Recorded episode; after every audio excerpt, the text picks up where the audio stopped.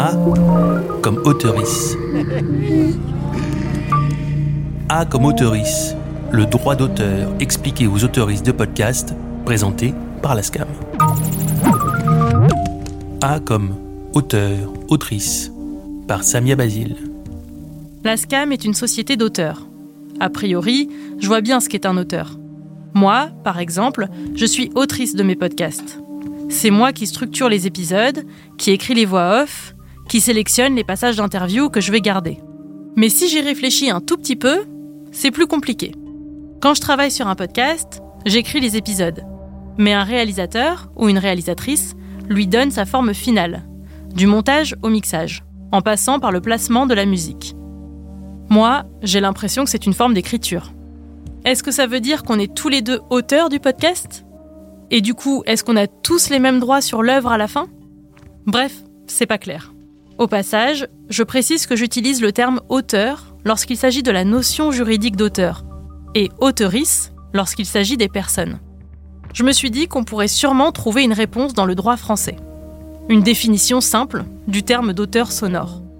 J'ai posé la question à Vianney Baudeux, responsable juridique du répertoire sonore de la SCAM. C'est l'article L113-8 du Code de la propriété intellectuelle qui dit que ont la qualité d'auteur d'une œuvre radiophonique, hein, on ne parle même pas d'œuvre sonore, là où les personnes physiques qui assurent la création intellectuelle de cette œuvre.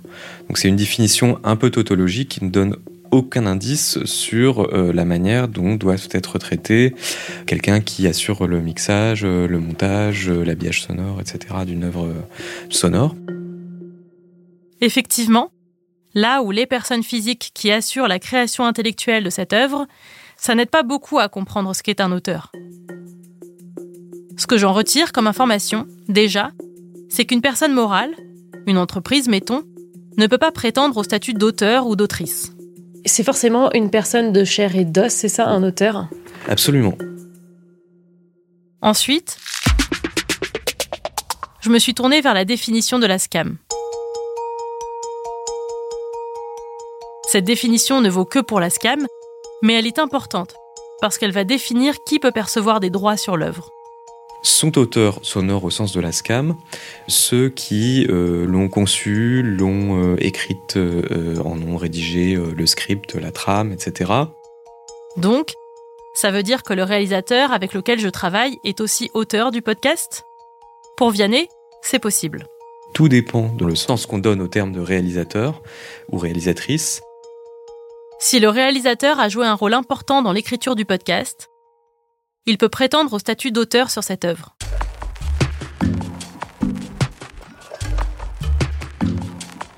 Imaginons que j'ai décidé qui j'allais interviewer, j'ai écrit les questions, j'ai mené moi-même les entretiens, et puis j'ai écrit une première trame d'épisode avec les extraits d'interview et les voix off.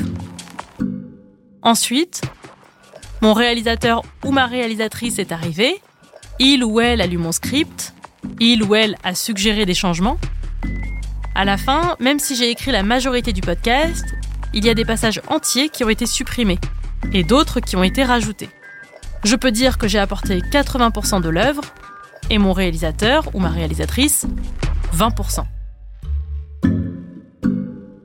En revanche, ne seront pas considérés comme auteurs les personnes qui, euh, lors du montage, euh, ont assuré euh, des fonctions de, de technicien, que ce soit le mixage, le montage, il y a des auteurs qui ne sont aussi pas dans le giron de la SCAM, ce sont ceux qui auront fait le jingle, l'habillage sonore, etc.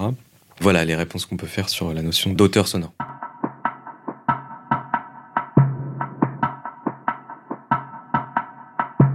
Certaines personnes qui ont collaboré à un podcast ne relèvent pas de la SCAM, parce qu'elles ne sont pas autrices du podcast, mais elles peuvent adhérer à d'autres sociétés d'auteurs. Par exemple, un musicien qui a composé une musique originale pour un podcast peut déclarer son œuvre à la SACEM, la Société des auteurs, compositeurs et éditeurs de musique. Mais toutes ces règles dont Vianney me parle, elles sont pas là pour taper sur les doigts des personnes qui veulent déclarer leurs œuvres à la SCAM. C'est avant tout aux personnes qui ont participé à la conception et l'écriture du podcast de s'entendre sur le statut d'auteur de l'œuvre.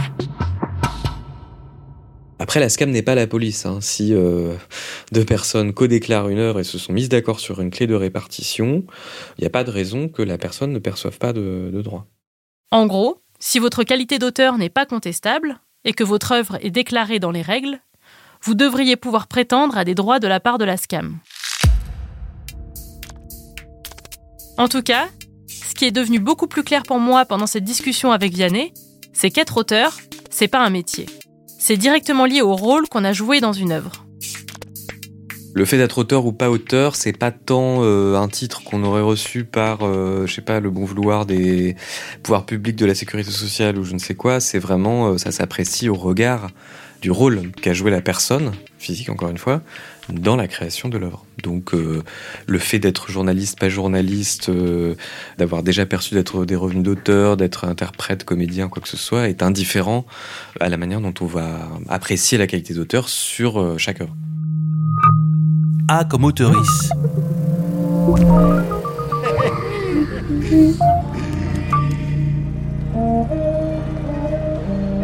Donc, si vous avez créé un podcast, vous êtes son auteur ou son autrice. Au-delà d'un statut, il y a un intérêt concret. Si votre podcast est diffusé par un tiers, vous pouvez percevoir des droits d'auteur. Moi, les droits d'auteur, je connaissais pas, alors que je suis autrice depuis plusieurs années. Si vous aussi vous avez besoin d'un récap, allez écouter la capsule D comme droit d'auteur. Vous avez écouté A comme auteurice, un podcast de la SCAM, écrit par Samia Basile et réalisé par Emmanuel Beau. À la production Isabelle Durier, une série produite par Wave Audio. À retrouver sur toutes les plateformes.